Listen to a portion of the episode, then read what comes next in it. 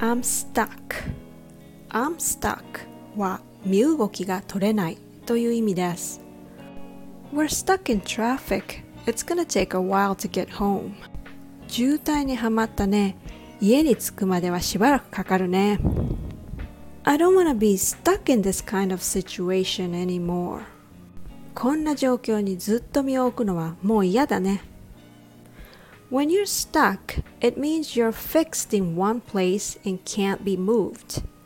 When something gets stuck, it doesn't go anywhere. You can also say you're stuck when you can't figure out what to do. You can be stuck on a difficult problem or feel stuck in a difficult situations.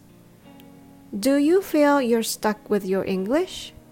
How can you get to the next level in speaking English? I'm planning to offer new English conversation lessons soon. So let me know if you're interested. Thanks for listening.